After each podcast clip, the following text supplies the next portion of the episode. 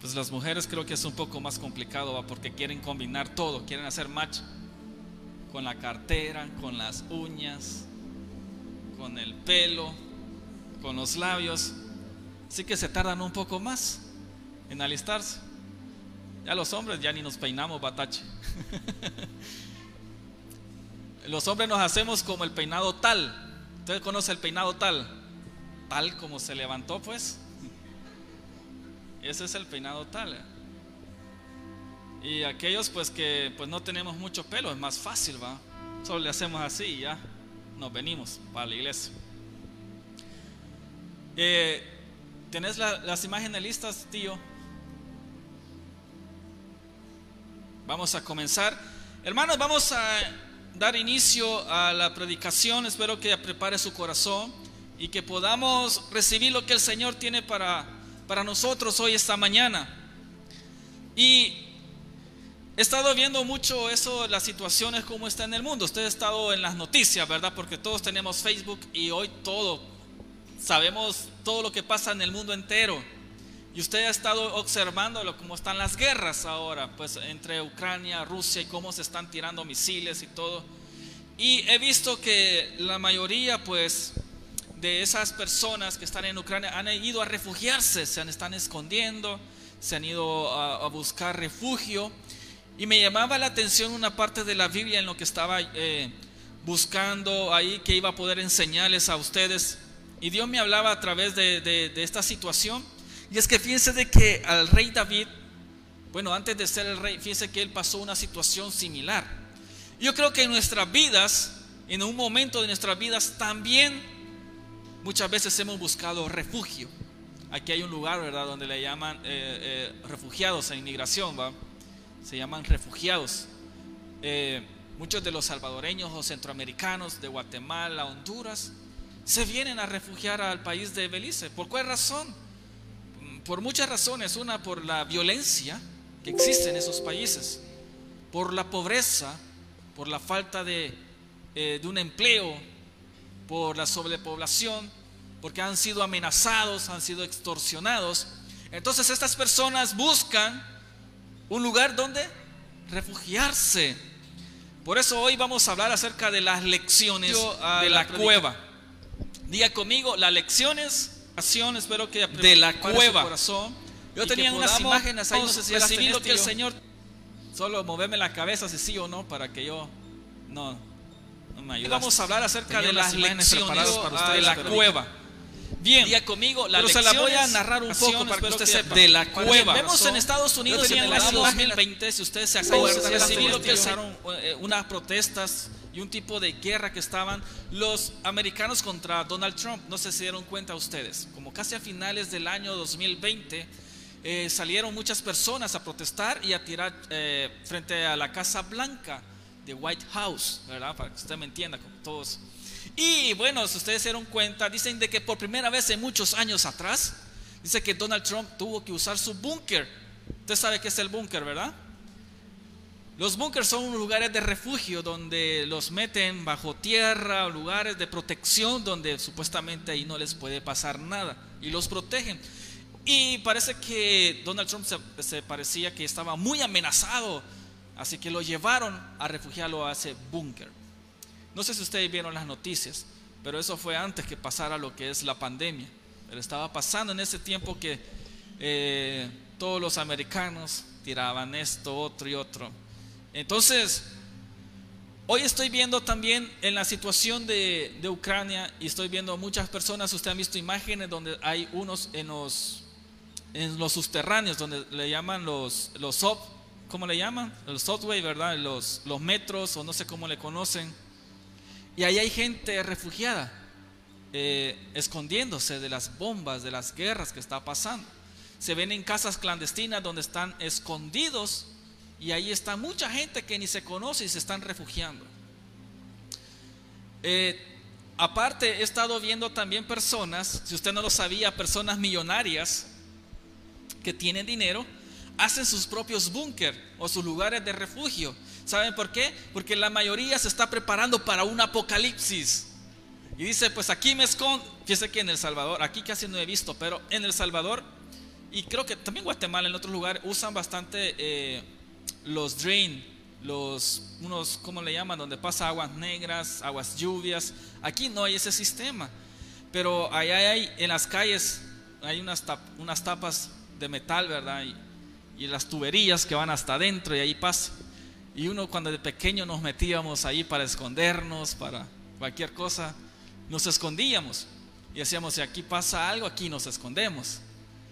Y la mayoría de estas personas millonarias están haciendo casas que puedan ser contra el apocalipsis. Usted ha escuchado el apocalipsis, cómo va a ser, terremotos, que... Entonces estas personas lo preparan con alimentos, con lujos, con, con comida y con todo lo que puedan tener para sobrevivir no sé cuántos tiempos en esos lugares de refugio donde puedan estar adentro.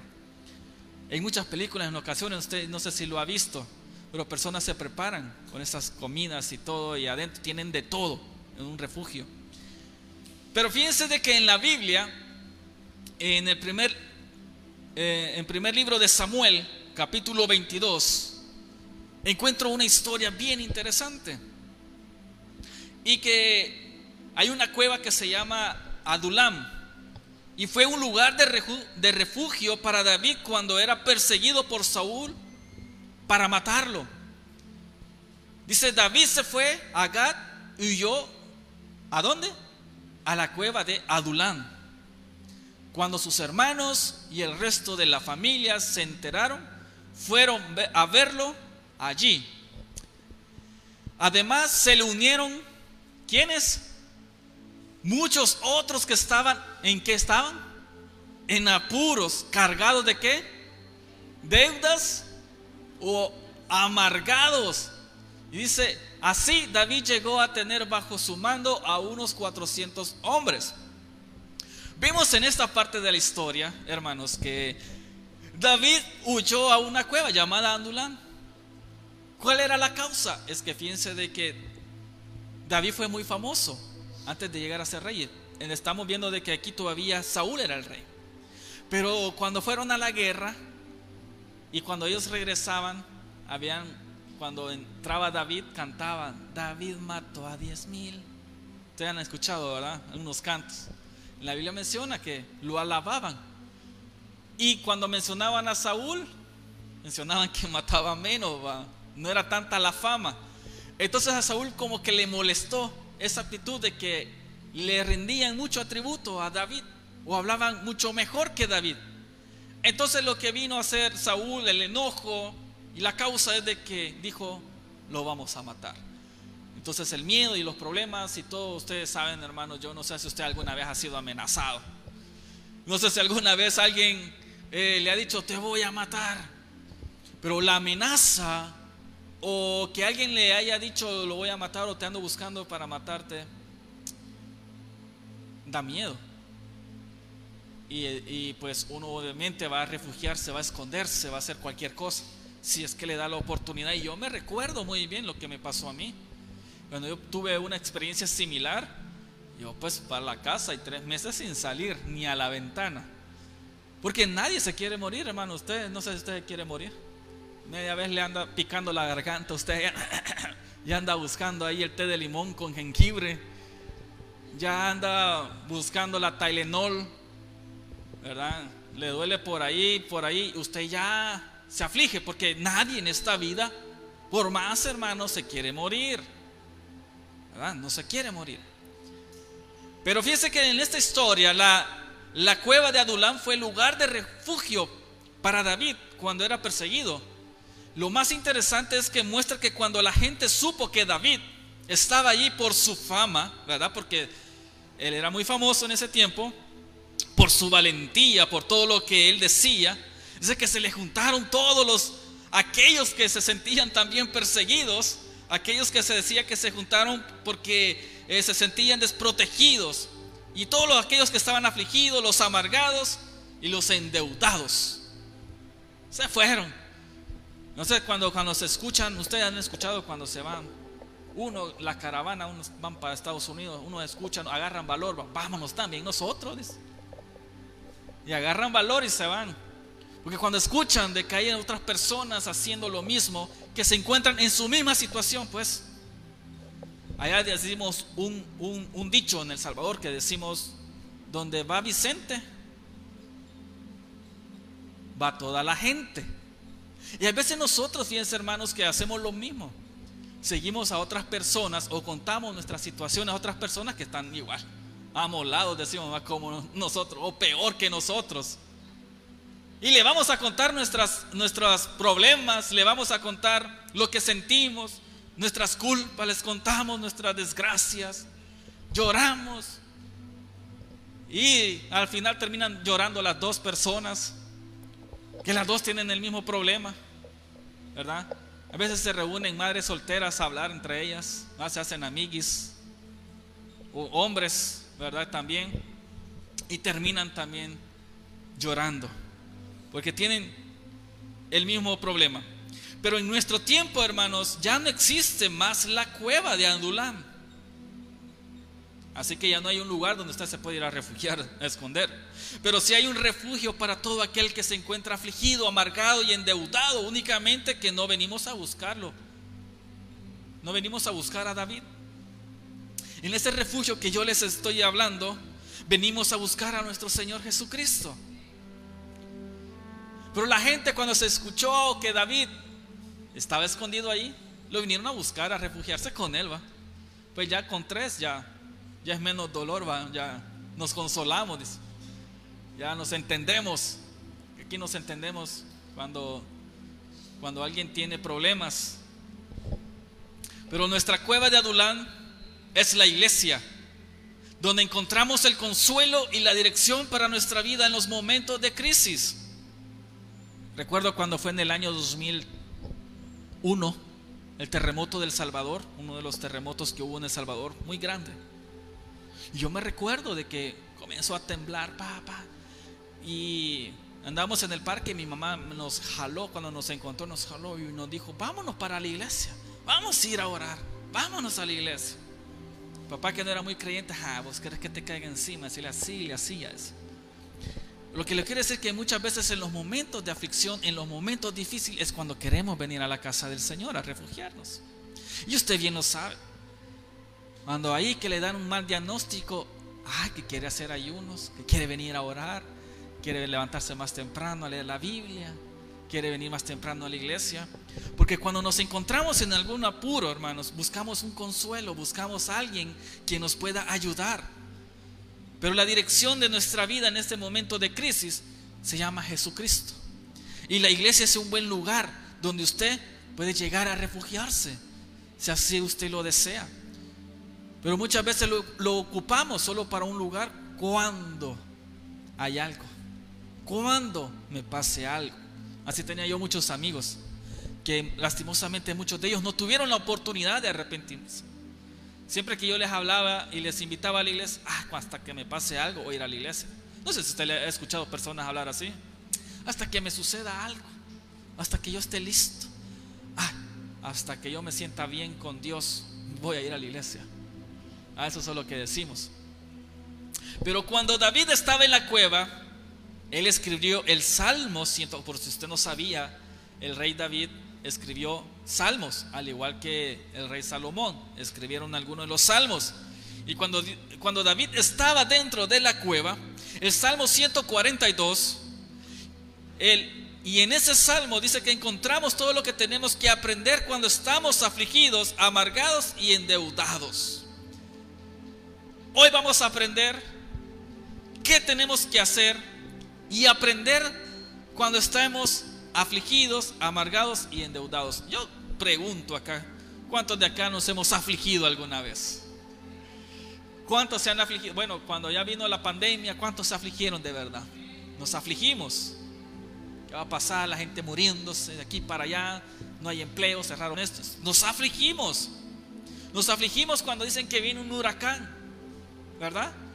Nos afligimos cuando hay lluvias, nos afligimos cuando escuchamos que andan matando, andan robando, nos afligimos. Pero también pregunto, ¿cuántos amargados hay acá? Nada les causa chiste. Todo les enoja. Como que si desayunaran alacranes. Todo, o sea, para usted no hay ni una sonrisa, no hay un chiste, no hay una broma, porque todo anda al día amargado.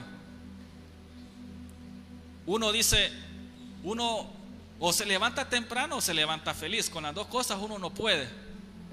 Porque algunos nos despiertan y nos levantamos mal, enojados.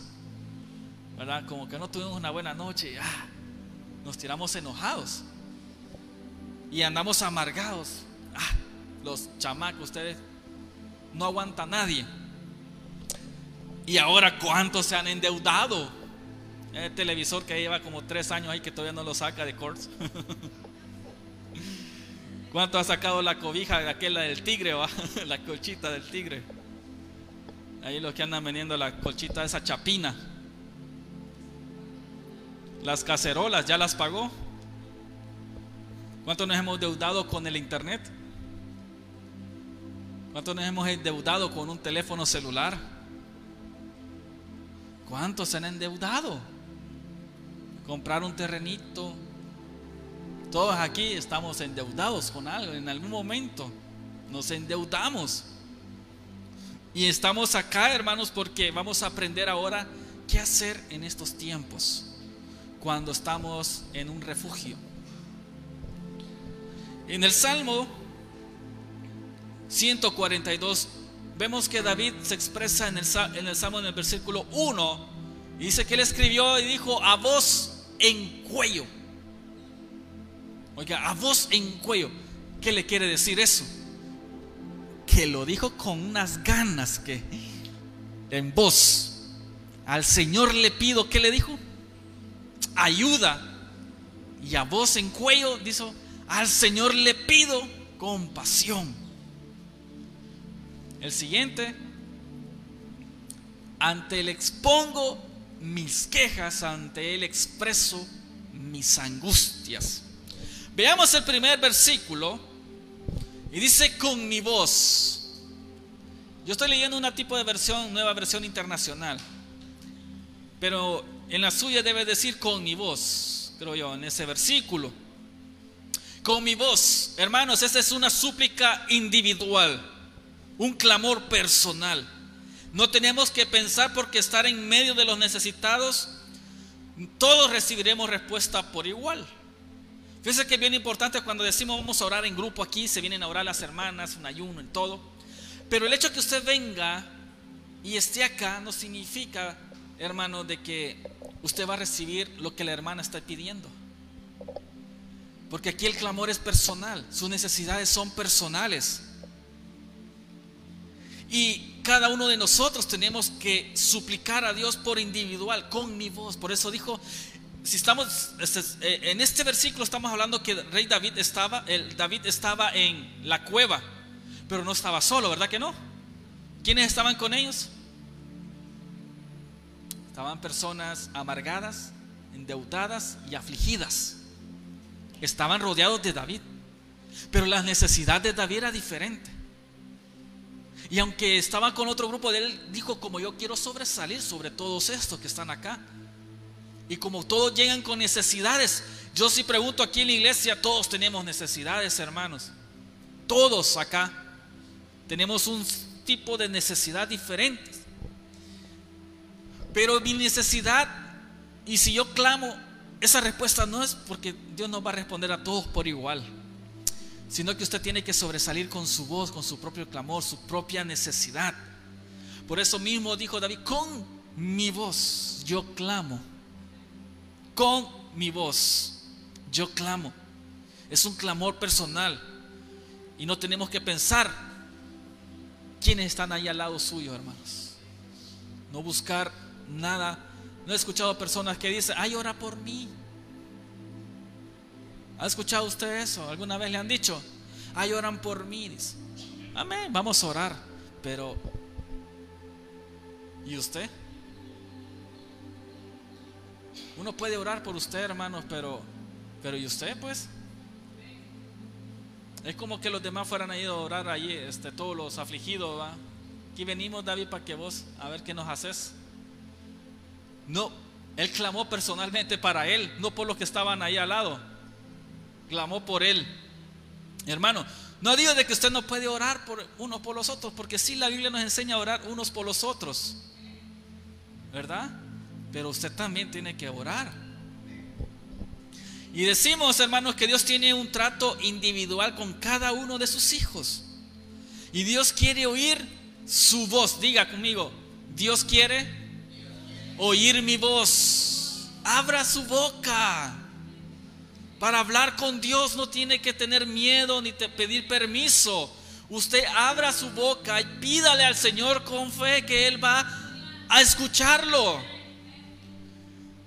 Pero no nos podemos decir, hermanos, de que vamos a quedarnos callados, no, porque muchas veces nuestras voces eh, son eh, opacadas por pensamientos que pensamos en la incredulidad.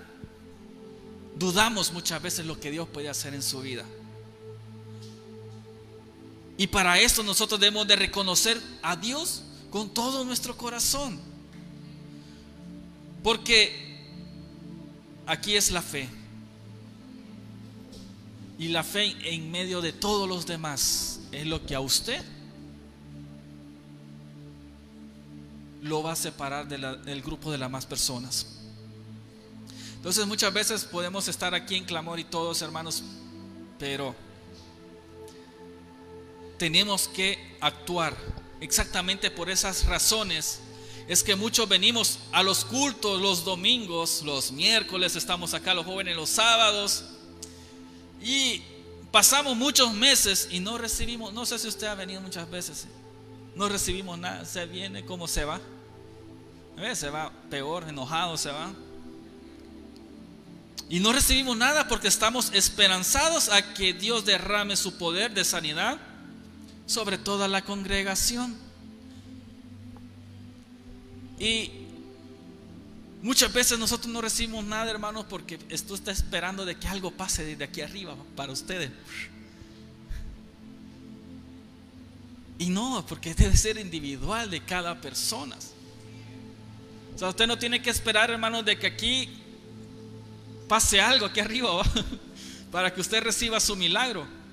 No. O sea, que pasara. Gracias a Dios porque yo voy a recibir, pero es mi clamor. Pero ¿y el suyo? ¿Cuál es su propósito? Por eso es que muchas veces venimos esperanzados por el otro. Por el otro, a ver. A ver si Tachi él si ora. Como que me pase también la electricidad o algo. A que quiero sentir lo mismo.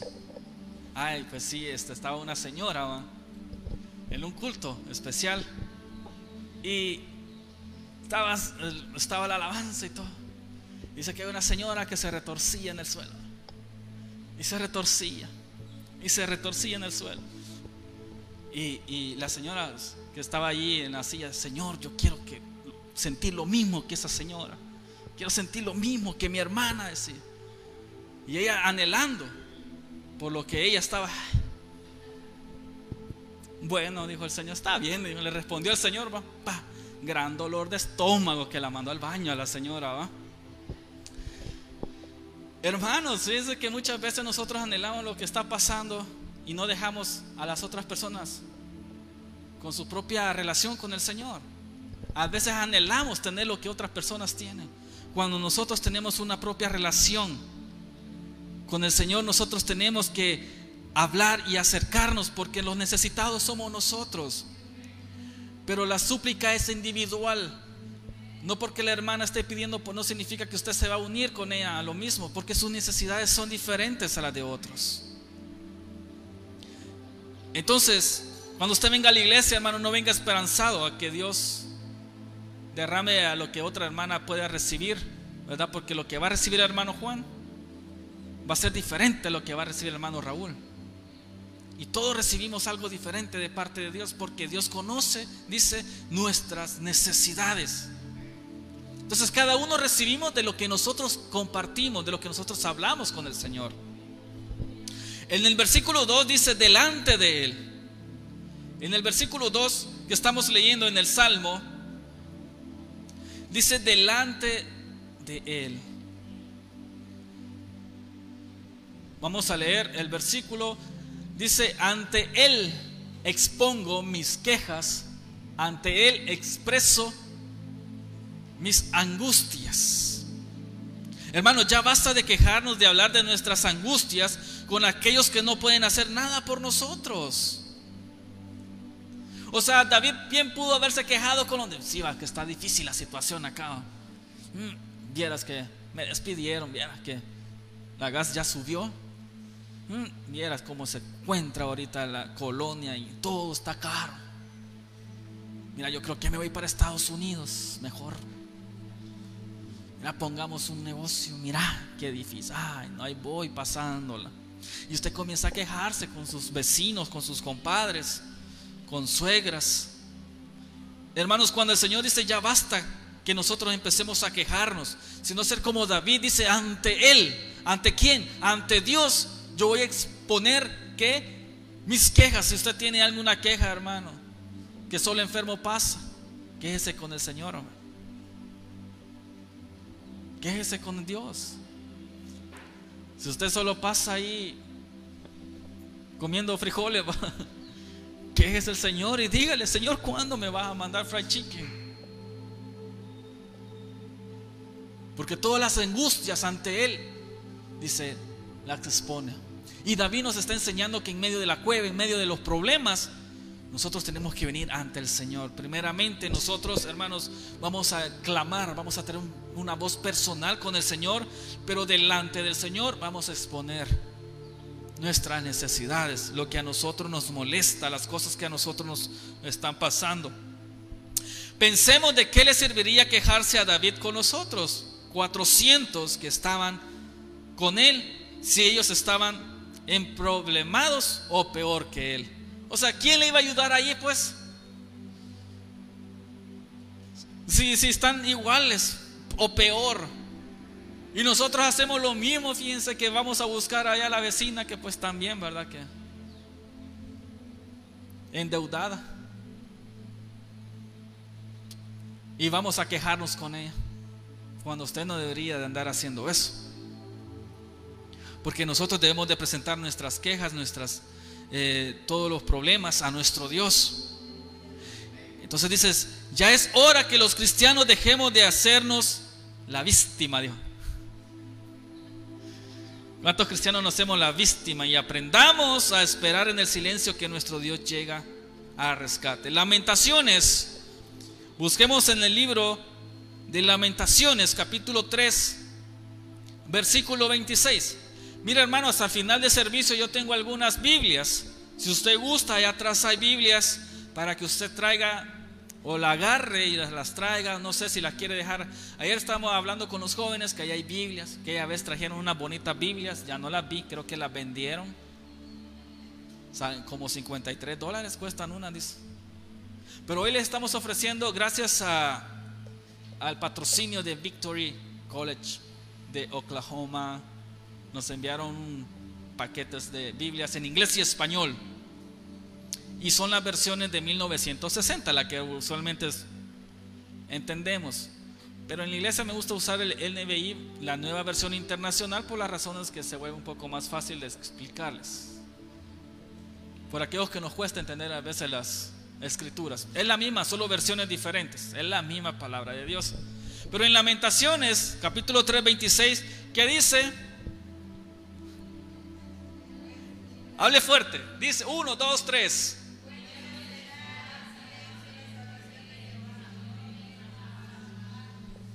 Ok.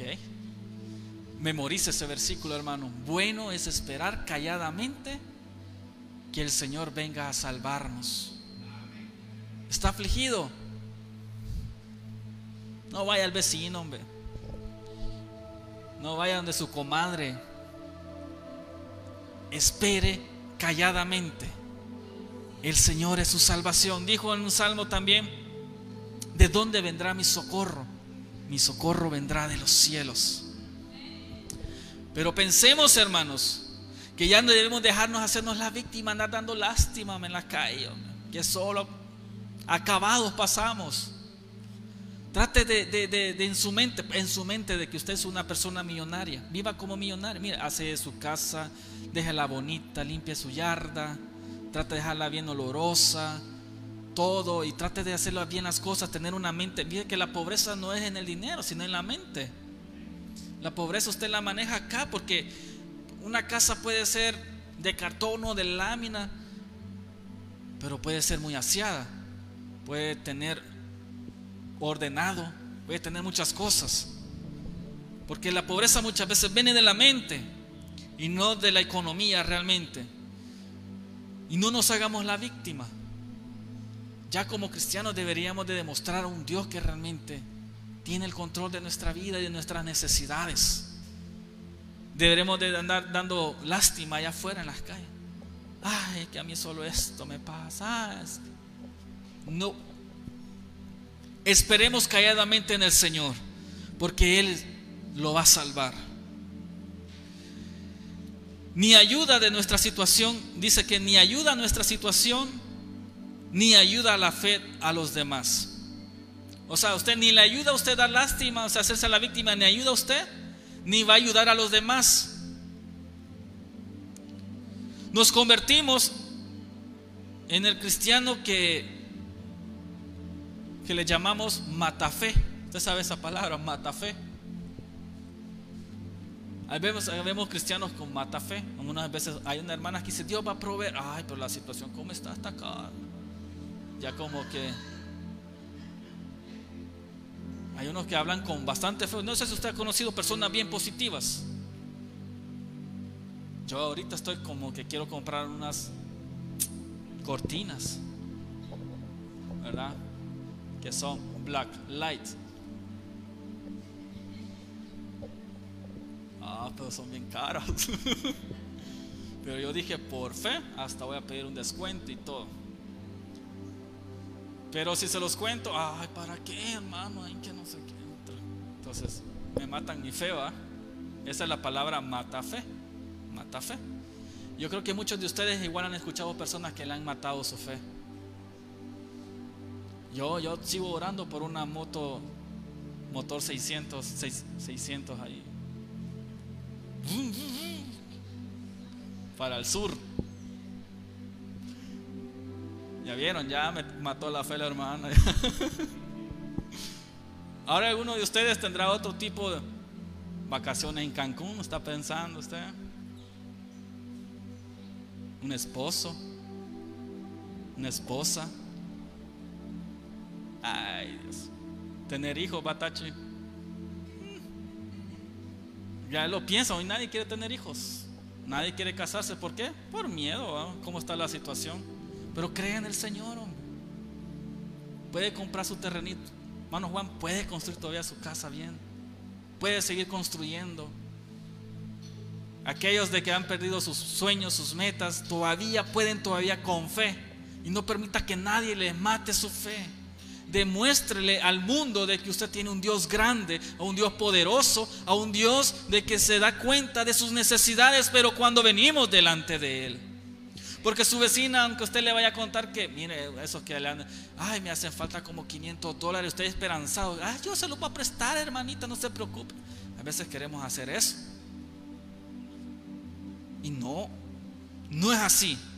Deberíamos de ser nosotros los que movamos esta fe sobrenatural sobre las demás personas y que les ayudamos a producir esa fe mucho, mucho más grande. Entonces, dice, mira en el versículo 4, que estamos leyendo siempre en el Salmos, en el versículo 4, dice, mira a mi diestra y observa, pues no hay quien me quiera conocer, no tengo refugio, ni hay quien cuide de mi vida. Por eso dice, mira a mi derecha y ve, nadie nadie me tiende la mano, no tengo dónde refugiarme, por mí nadie se preocupa. Y el 5 dice, versículo 5, a ti Señor te pido ayuda, a ti te digo, tú eres mi refugio, mi porción en la tierra de los vivientes. Hermanos, David se está expresando aquí, tiene una desesperación. Si usted, si yo les pudiera expresar, usted tal vez no lo entienda, tal vez sí, pero David tenía un, tenía un problema, tenía un miedo y él está clamando. Yo no sé si usted había clamado con eso, como que con un miedo que, Dios mío, con esa necesidad que usted necesita. Y David dice, mira mi diestra, es decir, mira a mi mano derecha, no hay nadie. Aquellos en quien yo confiaba. Los amigos muchas veces, hermanos, se conocen en los hospitales, en las cárceles, donde usted está enfermo, en la necesidad. Porque cuando usted tiene todos los recursos, usted los invita cada domingo ahí al barbecue, pero cuando ya se acaba eso, cuando usted ya no tiene mucho que ofrecerles. Ya en el hospital, allá va a estar tal vez su mamá, tal vez va a estar ahí, su papá. Hay veces que ya después ni los hijos los van a ver. En las cárceles se van a olvidar de ustedes. Entonces muchas veces nosotros queremos ir a esas personas y poner nuestra confianza en ellos. Y por eso le decía a David, David anduvo con muchos de ellos y aunque era famoso y aunque él fue a la guerra y les ayudó, no había ninguno de los 400 que estaban ellos. Dice que ninguno le daba la mano. Nada daba por él algo. Todos estaban sin nada que ofrecer. Por eso que cuando nosotros venimos y decimos, tú eres mi esperanza, dice, eh, dice David, muchos tenemos personas que consideramos que son nuestra mano derecha. ¿No es cierto que usted ha dicho usted? Este es mi mano derecha, mi asistente, dice usted. Este es el que está conmigo en todos lados. Pero que son nuestro apoyo, que son nuestra esperanza en los momentos de dificultad. Pero Dios le demostró a David que en los problemas, cuando estamos enfermos, en quiebra o con el matrimonio destruido, ahí no hay amigos. Ahí no hay amigos, Tachi. Ahí puedes tener tus amigos ahorita que andas en la moto, pero una vez ahí, todos quieren andar contigo ahí subiendo. Tengo un carro, todos quieren andar. Ahí sí, todos. Pero realmente Dios nos enseña en medio de eso que en ese momento, y usted espera de alguna cuando está pasando la situación, ni el pastor se acuerda de mí, dice usted. Ni los hermanos se acuerdan de mí es porque en ese momento Dios le está mostrando a usted que su esperanza debe estar en el Señor. No, no espere nada de nosotros, hermanos. Nosotros nos vamos a apoyar en lo que podamos, ¿verdad? Pero su ayuda viene del cielo, su ayuda viene del Señor. Y qué bueno Dios que nos lleve a la cueva para reconocerlo como nuestro único ayudador, como nuestro único amigo. Y dice en el 6, en el versículo 6, escucha mi clamor porque estoy muy afligido. Líbrame de los que me persiguen porque son más fuertes que yo. Y para terminar, hermanos, David se dio cuenta de que él es muy débil. Atiende mi clamor porque me siento sin fuerza. No soy fuerte estoy siendo perseguido porque los que me persiguen son más fuertes que yo. En este momento, porque son más fuertes que yo, David está diciendo que bueno reconocer que no sabemos qué hacer. Qué bueno es reconocer que no tenemos capacidad para enfrentar los problemas, hermanos. Nadie está listo para enfrentar problemas. Usted está ahora aquí, pero mañana le pueden decir que usted está padeciendo de un tipo de enfermedad en el cáncer. Usted no está listo para eso. Muchos de nosotros no estamos listos para perder un empleo el día de mañana. Está tan confiado en su trabajo, pero el día de mañana, mira, Pedrix, mañana se te acaba, ya no, ya no te necesitamos. Vaya. Internet, la cama queen size, carrito, más el gas. ¿Quién está preparado para eso. Entonces tenemos, no tenemos la capacidad, hermanos, para enfrentar estos problemas. Pero el Señor está esperando que le digamos que sentimos que los problemas son más fuertes que Esa es la actitud. Señor, yo no puedo. Ayúdame. Hacer que el Señor, hacer al Señor más fuerte que los problemas. Los problemas son más fuertes que nosotros, pues de esa manera le estamos diciendo que no son más grandes que el Señor. En segunda de Crónicas, capítulo 20, versículo 12, termino con este versículo. Segunda de Crónicas, capítulo 20, en el versículo 12, si usted me está siguiendo, Segunda de Crónicas, capítulo 20, versículo 12, 12, dice, Dios nuestro, ¿acaso no vas a dictar sentencia contra ellos? Nosotros no podemos oponernos a esta gran multitud que viene a atacarnos. No sabemos qué hacer. En ti hemos puesto, ¿qué dice? Nuestra esperanza, hermanos, por más que sean 400. David, ¿cuánto dijimos que tenía ellos con él en la cueva? ¿Cuántos? 400, dice, hizo un ejército de 400. Y aún con esos 400 él podía ir y hacer un plan y decir, vamos a matar a Saúl. Pero no. Dijo él, mis problemas son más fuertes que yo todavía. Pero confío en ti. En ti está mi esperanza. Usted puede tener las capacidades, hermano. Usted puede ver muchas personas millonarias. Y le hablo así porque la razón es que muchos tienen grandes enfermedades y el dinero no les puede cubrir eso. Muchos tienen dinero y no tienen la felicidad. Otros hermanos pueden tener fuerza, pero cuando llegan los problemas somos débiles. Somos muy débiles. Usted puede llevársela de muy hombre, muy macho, digamos.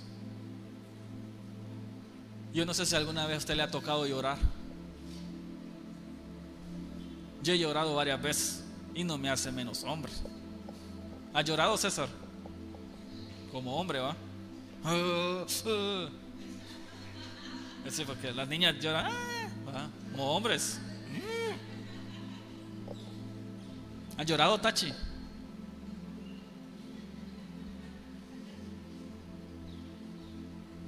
Mi primera vez que lloré fue cuando me dejó mi primera novia. Lloré bastante. Hasta se, me iba la respiración. Suspiraba por mi novia.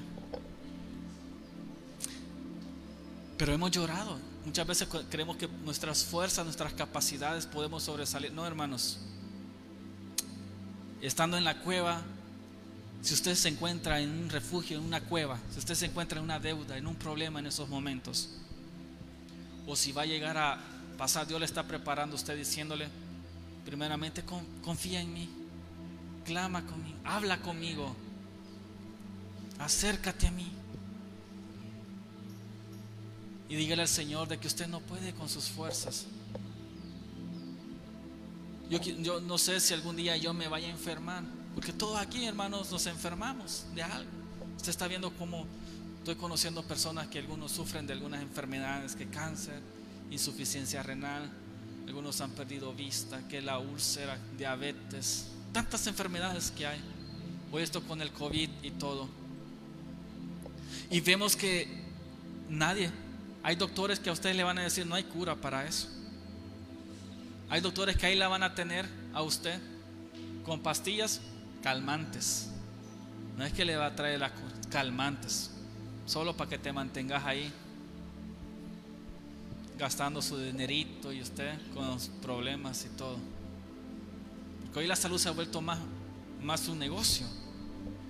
Pero dice cuando somos más fuertes, son más fuertes que yo. Cuando yo le estoy diciendo al Señor, son más fuertes que todo esto, Señor, que yo soy.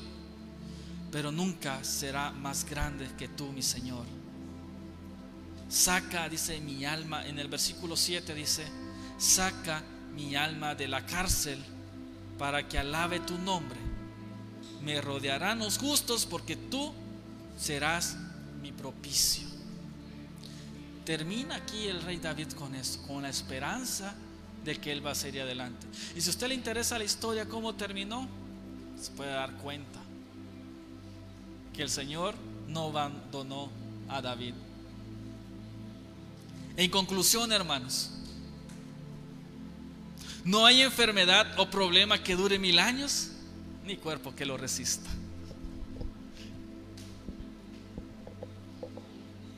No se aflija, confíe en el Señor, ¿verdad? No se aflija que usted, hermano, si tiene un problema, si no aguanta, pues ni modos. Pero Dios nos ha dado fuerza y nos ha dado valentía. Y tenemos a un Dios fuerte y grande y poderoso que podemos confiar en Él. Quiero que se ponga de pie.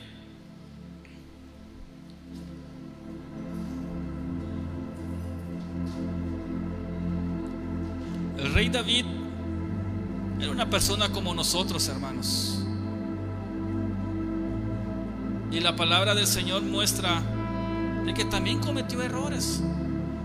Hoy hemos aprendido algo del rey David en sus principios, en sus comienzos. Pero David también hizo errores. Cometió adulterio, cometió muertes innecesarias. Y pues a David no lo podemos ver diferente a los demás, como decir un super David, o que Dios se llamaba David. Porque sabe que después de haber adulterado, después de haber matado David, después de haber pecado, más adelante Dios le dice a David que él es conforme a su corazón. David dice es conforme a mi corazón y le llama amigo. Nuestras situaciones, hermanos, los problemas, las enfermedades no significan de que estemos mal con el Señor. No se sienta mal cuando usted tenga una deuda. No se sienta mal cuando usted se sienta afligido. Porque somos seres humanos y tendemos a meternos en problemas, a, endeudarnos con algunas cosas. No tenga miedo. Yo le invito para que usted tenga más confianza en el Señor. Que usted le crea al Señor. No le estoy diciendo que con esto vaya a pedir un préstamo. Pero hay necesidades básicas en nuestras vidas. Y si usted sabe de que Dios va a proveer en algo en su vida, en lo que necesita, en su salud, en su familia, Dios va a ser fiel y justo, dice. Y le va a proveer lo que usted necesita. Pero dejemos de dar lástima a los demás y comencemos a creer en el Señor y a poner nuestra esperanza totalmente en el Señor y decir como el rey David le dijo, Señor, ante ti está mi esperanza. Cuando clamo a ti, Señor, tú eres mi esperanza y mi porción en esta tierra. Usted tiene que clamar al Señor por individual y no dejar y permitir estar esperanzado en las demás personas. La palabra del Señor nos muestra, dice que cuando nosotros oramos en lo privado, el Señor le va a bendecir a usted en lo público. Muchos acá Dios los está bendiciendo, a muchos de ustedes lo está bendiciendo porque lo están buscando en lo privado. Yo he podido ver a muchos de ustedes como Dios los está prosperando. Y Dios va a seguir prosperándolo porque no se trata, hermano, de ser como los fariseos, que toda la gente me vea. Y que toda la gente conozca mis necesidades y dar lástima, no. Porque quejarse, hermanos, con las demás personas, con nosotros mismos, no va a ayudar en nada. El Señor sí tiene un propósito diferente para su vida. El Señor va a sacarlo de la cárcel y la gente lo va a notar y va a decir qué está pasando con el hermano. Va a notar algo diferente en usted, cómo está siendo prosperado y bendecido. Si hay alguna necesidad, si hay algo que, que le hace falta, cree que que hace tiempo que lo ha estado buscando, a lo mejor hace tiempo que le está clamando al Señor, quizás dice el Señor, la palabra del Señor dice que muchos no hemos recibido porque hemos pedido mal. No es porque Él no quiera responder, sino que Él conoce nuestras necesidades. Yo quiero que usted en este momento pueda clamar su voz al Señor. Y pueda clamar y decirle, Señor, no puedo seguir con esta deuda. Dios mío, no puedo seguir con esta enfermedad. Dios mío, no puedo seguir con, esta, con, con, estos problemas, con esta amargura, con este odio. Necesito perdonarlo, Señor, pero no puedo hacerlo solo. Y esta es la oportunidad que Dios le da para que usted se pueda rendir totalmente al Señor. Y que sea Dios tomando el control porque Dios es más fuerte que todo. Dios es más grande que tus problemas. Tienes un Dios que es más grande que tú. No hagas tu problema más grande que Dios. No, Dios es más grande que tu problema. Dios es más grande que tu enfermedad. Dios es más grande que tu deuda, tu, todos tus problemas. Todo junto, Dios es aún más grande.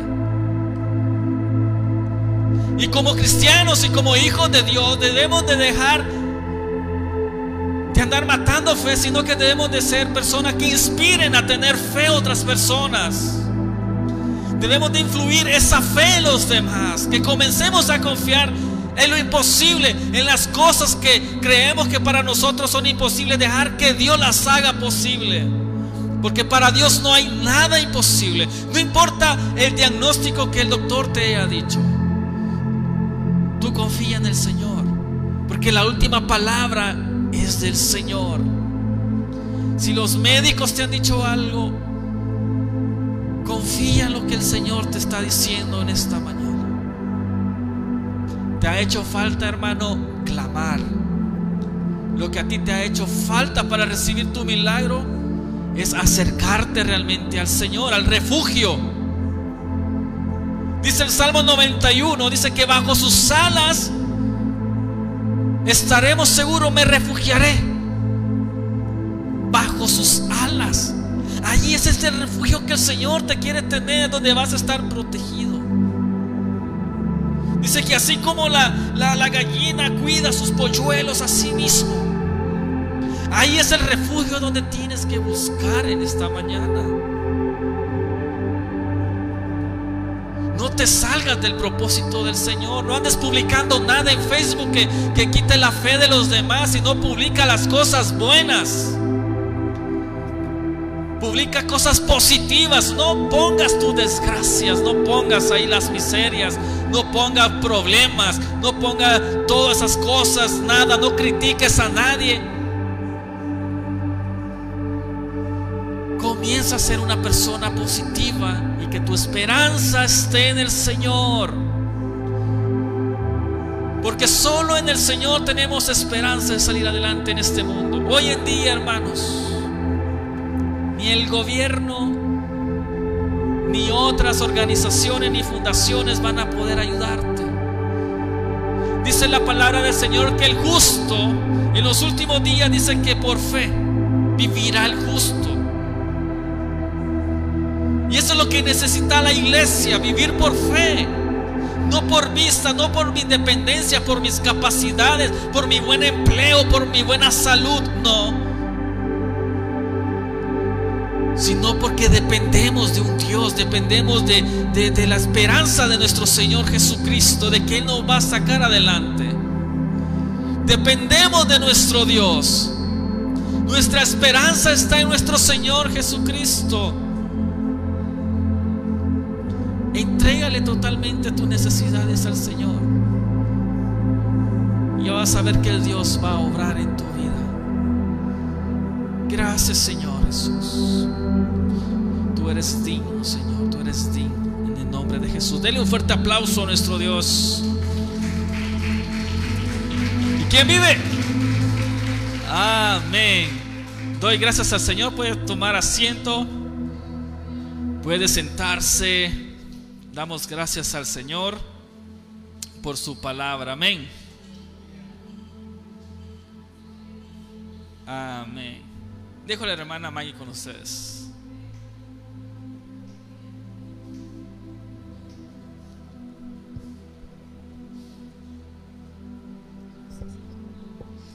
Amén.